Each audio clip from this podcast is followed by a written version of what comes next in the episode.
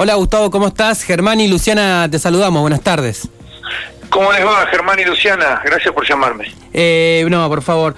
Eh, Gustavo, queremos arrancar en un principio porque, bueno, hoy creo que el tema del día acá en Bariloche también tiene que ver con una posible reactivación del turismo, si se quiere, vos nos dirás mejor, eh, a partir de octubre, estuvieran hablando de eso hoy. Y estamos trabajando hace bastante, con idas y vueltas, para poder ver eh, si, aunque sea en forma gradual, a partir del mes que viene podemos hacer alguna reactivación turística, aunque sea muy gradual, aunque lo que traigamos sea muy medido y prácticamente no impacten sobre la economía, pero sí impacten sobre el ánimo de todos nosotros.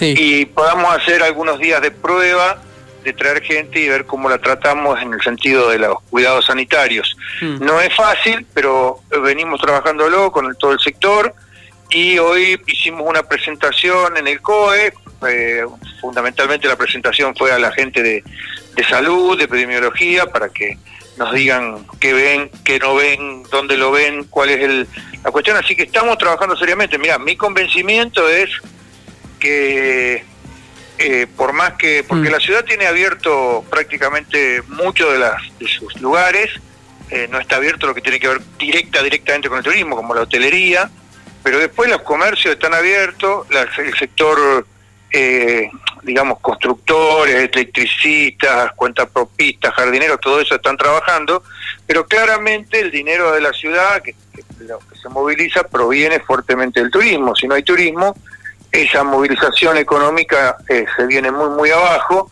y no hay nada que podamos hacer y los trabajadores la están pasando mal porque si bien reciben ayuda nacional con los ATP, etcétera, siempre es mucho, mucho menos, es un 30% de lo que recibirían como salarios. Y eso la verdad que afecta mucho la vida de los habitantes de nuestra ciudad y su propio consumo y su propio gasto, que es la rueda que hace motorizar el, la economía. Por lo mm. cual, si bien sabemos que es una cuestión riesgosa, que es una cuestión que la tenemos que pensar muy bien, que, que por eso estamos buscando todas las voces, es algo que nos tenemos que proponer como barilochenses para poder hacerlo. Vos fíjate que, y disculpame que te la haga larga, no, está bien. que explicarlo. Vos fíjate que cuando nosotros hicimos las medidas estas de cortar a las 19 horas, que dieron mucho, mucho resultado, en realidad lo hacíamos con dos motivos. Primero, bajar el número de casos que ya veíamos en los diagramas de riesgo que se nos iba, iba a superar la capacidad de poder manejarlos, pero fundamentalmente nosotros tenemos que pensar que es una ciudad turística, entonces eh, el tema de bajar los números de casos es para poner la ciudad en perspectiva de poder hacer alguna vuelta al turismo. Fundamentalmente eso, poder mostrar una ciudad segura para el turismo. Entonces, por eso en algún momento hicimos nuevas restricciones, que poco a poco las vamos liberando, pero las liberamos en el pensamiento de que, que no sé si es cierto, que las personas entendieron que cuidándose, cuidándose en la circulación, cuidándose eh, en las reuniones sociales, etcétera, podemos eh, tener una ciudad más segura sanitariamente. Bien, sí, justamente el sector sanitario, ¿no? Usted estuvo eh, comentando también en otros medios como que de alguna manera con esto que está comentando, tienen algunas dudas también el sector sanitario. Obviamente, digamos, esto es una conciliación de, miradas y de intereses y, los sesgos, digamos, para llevarlo a, a los dos extremos que no son ciertos, pero para dar un ejemplo, eh, si vos hablas con alguien del comercio, te puede decir abramos, pase lo que pase, y si hablas con alguien del sector de infectología o epidemiología, te va a decir no abramos nada porque es la única manera de sostener que esto no, no crezca. Digamos, en ese, en ese camino nosotros tenemos que ir eh, transitando y tratando de hacer el balance necesario para que todas las partes estén contenidas. Claro, y en, en, el, en, en, este marco ¿no? de ir avanzando entre distintas posiciones, eh, ¿cómo, ¿cómo plantean el tema del, del, gradualismo? O sea, ¿cuáles serían los pasos en, este, en esta previsión de, de abrir gradualmente? Y planteamos lo mismo que planteamos cuando abrimos restaurantes y bares, etcétera, unas semanas, un par de semanas de prueba. Eh, vos, eh, eh digamos, tenés que tener en cuenta que esta situación no es simplemente desde lo que nosotros queremos hacer, sino que quieren hacer otros. Y esa es la parte más difícil. Digamos, eh, a ver, ¿quién quiere qué ciudad o qué provincia quiere que su gente venga a pasar unos días a Bariloche, que eso no es fácil.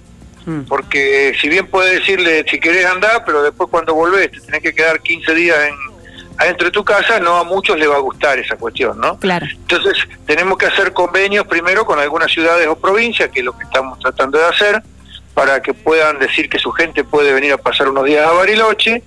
Y ese gradualismo que, que yo veo es empezando por muy poquito, por números hiper reducidos, no más de 200, 300 personas, que podamos tener un seguimiento importante y poner a prueba un montón de cuestiones, desde un salvoconducto digital que estamos haciendo, que estamos que hemos encargado que se haga, digamos que informático, una aplicación, hasta cómo se mueve las cabañas, algún hotel, la gastronomía, los lugares de esparcimiento, las excursiones, digamos, hay un montón de cosas para poner en, en juego, sabiendo además que hoy por hoy no tenemos ni colectivo de larga distancia, ni tenemos aviones, ¿no? Y eso es muy complicado.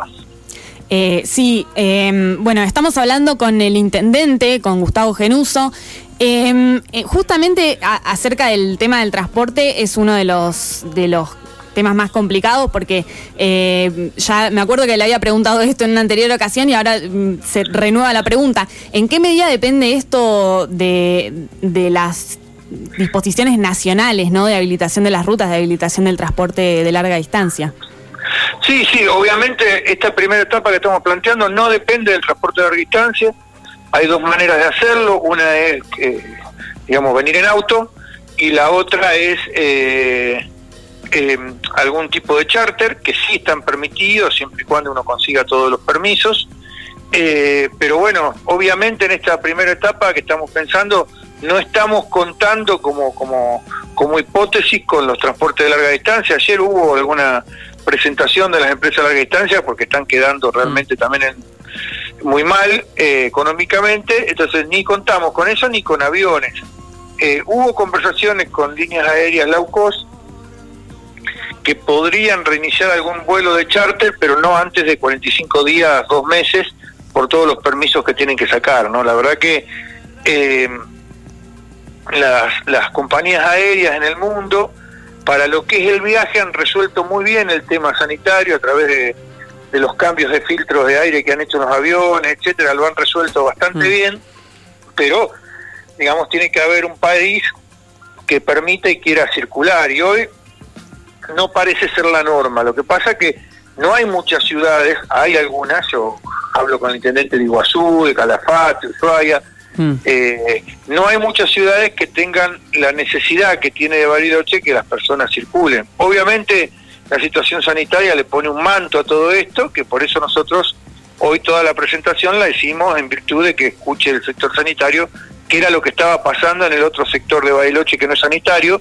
porque es muy interesante eh, resolver esto como vecinos, eh, sabiendo que estamos haciendo lo mejor desde todo punto de vista. Bien, Intendente, eh, ¿se sabe qué, qué, provincias o qué ciudades estarían dispuestas, digamos, a, dejar que, que, su gente salga, por ejemplo, a vacacionar a Bariloche unos días?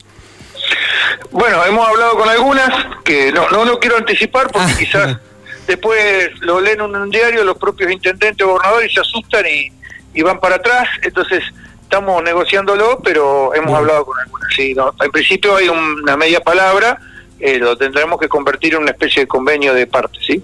Bien. Eh, bueno, le dejamos la pregunta ahí para, para el futuro entonces. Sí, sí, la verdad que quiero ser cauto en esto porque hay muchas responsabilidades con, eh, cruzadas. Bien.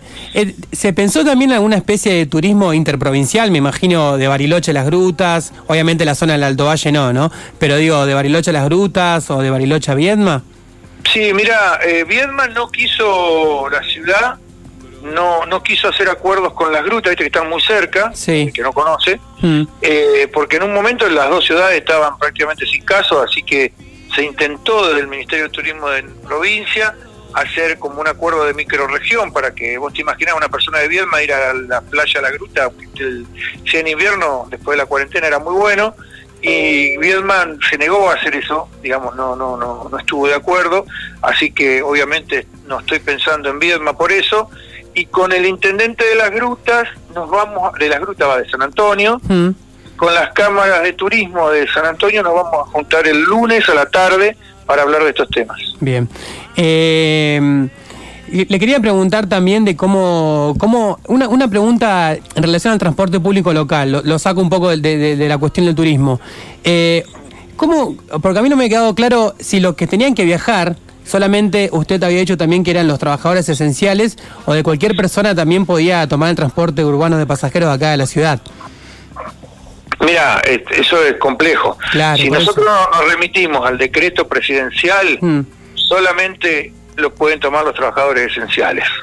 Ahora, eso es muy complejo porque eh, hoy por hoy la actividad económica está abierta, entonces eh, lo van a tomar los trabajadores esenciales y los no esenciales porque no hay manera de controlarlo y porque además nos parece lógico. Lo que quizás dije yo en algún medio, no sé si me escuchaste, mm. es que lo que no me parecía muy bien es que aquellos que, por ejemplo, sábado pasado salieron a disfrutar los lugares abiertos y bueno, esos tendrían que no tomar el colectivo, porque si no lo cargamos mucho, sobre todo una de las líneas que es la 20 o la 21. No, no para directamente. La cargamos mucho y, y no tendríamos que hacerlo, digamos, pero si uno le pusiera sentido común a esto, eh, el transporte público hoy, hoy estaría para trabajadores esenciales y no esenciales. Ahora, nosotros hemos hecho diagramado un plan progresivo de, crecimiento de frecuencias y de líneas a partir del lunes pasado, que bueno, lo vamos a ir cumpliendo. Mm. Hemos pedido todas las autorizaciones pertinentes a la Secretaría de Transporte de provincia, etcétera, y creo que lo van a aprobar para ir creciendo eh, semana a semana y volver a ir volviendo de a poco a las frecuencias tradicionales, por lo menos en los horarios que están abiertos los comercios. ¿En cuánto tiempo eh, estiman que se podría volver a las frecuencias más o menos habituales? Mira, habituales, habituales no te lo puedo decir porque no me lo acuerdo, porque lo estuvimos haciendo el programa, pero vamos a subir bastante entre esta semana la semana que viene, sobre todo vamos a empezar a subir cada vez más frecuencias para ir llegando en, en términos de unas semanas a frecuencias más habituales. Pero ya está, está hecho el diagrama, esperemos que nos lo aprueben, ¿sí? Bien, intendente, por último le queríamos preguntar, nosotros estamos acá en al Azul, en, el oeste de la ciudad, en los kilómetros.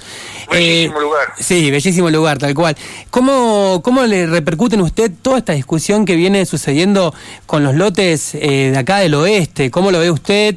Eh, ¿Se está avanzando en el Consejo Deliberante la propuesta del Ejecutivo? No, yo lo veo que la ciudad como ciudad tiene una necesidad vital que es proveer lotes sociales con servicios a los sectores que los necesitan porque todos tenemos que vivir en la ciudad. Entonces hay un compromiso social de esta Intendencia de poder hacerlo. Para poder hacerlo eh, no basta decirlo y tener la intención, sino basta decir de dónde sacamos la plata para hacerlo, porque hoy por hoy tan caro como el lote es el mm. servicio y la infraestructura, o más. Entonces, eh, nosotros determinamos que casualmente cayó ahí, pero no es porque queríamos que caiga ahí, sino que eh, había un conjunto de lotes que formaron el pago de un vecino que tenía un loteo grande, que tenía mucha deuda municipal, hace muchos años que pasó esto. En la época de Beto y Care. Entregó en parte de pago eh, lotes lotes de su propiedad en parte de pago. Entonces, dentro del ejido municipal, esos eran los lotes que creímos que se podían vender, tanto por su valor inmobiliario como por la situación en que esos lotes llegaron al municipio, y nos parece que esto hay que mirarlo como ciudad, no como sector, porque no somos, si bien hay juntas vecinales y sectores barriales, eh, lo que nosotros tenemos es que mirar la, la, cuestión como 360 grados, hmm. como toda la ciudad. Entonces, en, ese, en esa cuestión, si como sociedad queremos favorecer a los sectores menos favorecidos, que están sin poder eh, tener un terreno para poder vivir, bueno, tenemos que ver de dónde lo podemos sacar y eso nos parece una elección adecuada, digamos. Entonces, mm. a mí me parece que, porque si no, lo que termina pasando, Germán, es que terminamos escribiendo, haciendo ordenanzas que nunca podemos cumplir porque el dinero no está. Bueno, me mm. parece que en este caso el dinero puede estar, si hacemos las cosas inteligentemente. Claro, hay algunas críticas de, de, la Junta Vecinal del barrio eh, Parque Lago Moreno en relación de que, bueno, si es el dinero que quedase ahí en, en, el barrio, por ejemplo, en, la, en el Boulevard del Viento, por ahí venían las críticas. Sí, yo creo que está bien, que te pueden tener razón, pero la cuestión es que yo pienso en la ciudad, no pienso solo en un barrio. Entonces, si no, cada uno sería propietario de todo el lugar y serían como municipios de, eh, interno y no es eso. Esto, está, esto es una ciudad, pero Mm. obviamente el pedido que nos ha hecho la, la Junta Nacional de Comercio lo hemos recepcionado y ya veremos de qué manera, quizás por otras maneras, vamos a lograr hacer lo que nos están pidiendo. Bien, bueno, Gustavo Genuso, intendente de Bariloche, muchas gracias por esta nota y bueno, seguimos en contacto. Buenas tardes. Un abrazo a los dos, eh, que la pasen bien. Dale, igualmente.